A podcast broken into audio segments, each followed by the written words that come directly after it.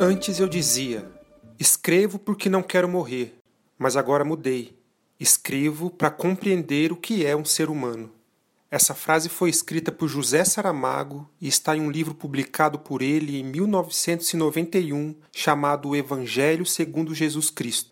Saramago foi um extraordinário escritor português que faleceu em 18 de junho de 2010. Em 1998, ele recebeu o Prêmio Nobel de Literatura.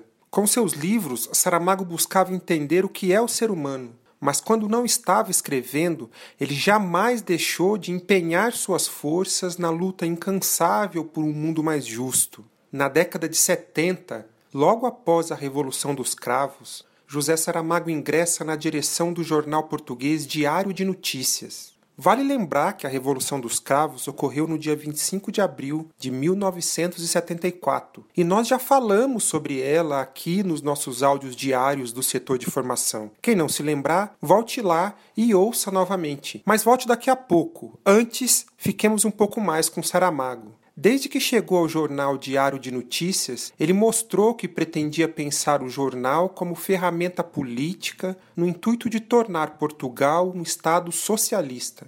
Isso fica claro quando ele diz que o jornal deve ser o instrumento nas mãos do povo português para a construção do socialismo. Em 1995, Saramago publicou um dos seus livros mais conhecidos, O Ensaio sobre a Cegueira, o livro tornou-se um belíssimo filme conhecido no mundo todo e que nós recomendamos vivamente. O livro e também o filme narram a história da epidemia de cegueira branca que se espalhou por uma cidade, causando um grande colapso na vida das pessoas e abalando as estruturas sociais e as relações de poder institucional. Nesse livro, Saramago nos faz lembrar a responsabilidade de ter olhos quando os outros estão cegos, em um momento de cegueira da população, é importante que quem enxergue tenha a noção da responsabilidade que carrega.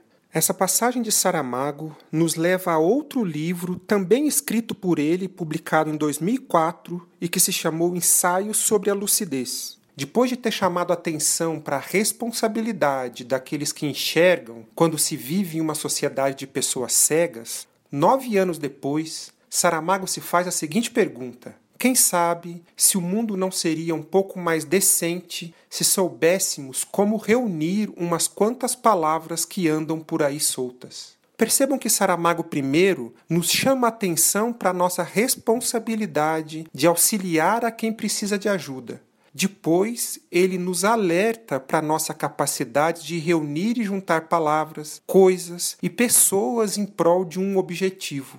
E qual era o objetivo de Saramago que ele expõe logo depois da Revolução dos Cravos? Ora, construir o socialismo. Uma parte importante do que fazemos no MTST está ligada a esses dois elementos que Saramago nos traz em suas obras. Primeiro, nosso senso de responsabilidade com a luta e com a construção de um mundo melhor.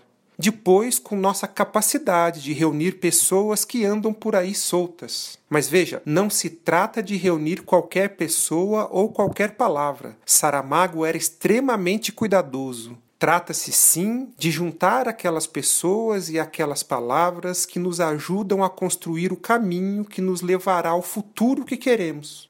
Se Saramago juntava palavras para mostrar sua força e genialidade, a nós nos cabe juntar forças, juntar pessoas, ideias, reunir esforços e abraçar os diferentes sonhos que todos temos, para que um dia possamos nos encontrar com o sonho que também era o de Saramago, que era a construção do socialismo. Mas para concretizar esse sonho, não podemos esquecer que quem sabe mais luta melhor. MTST, a luta é para valer.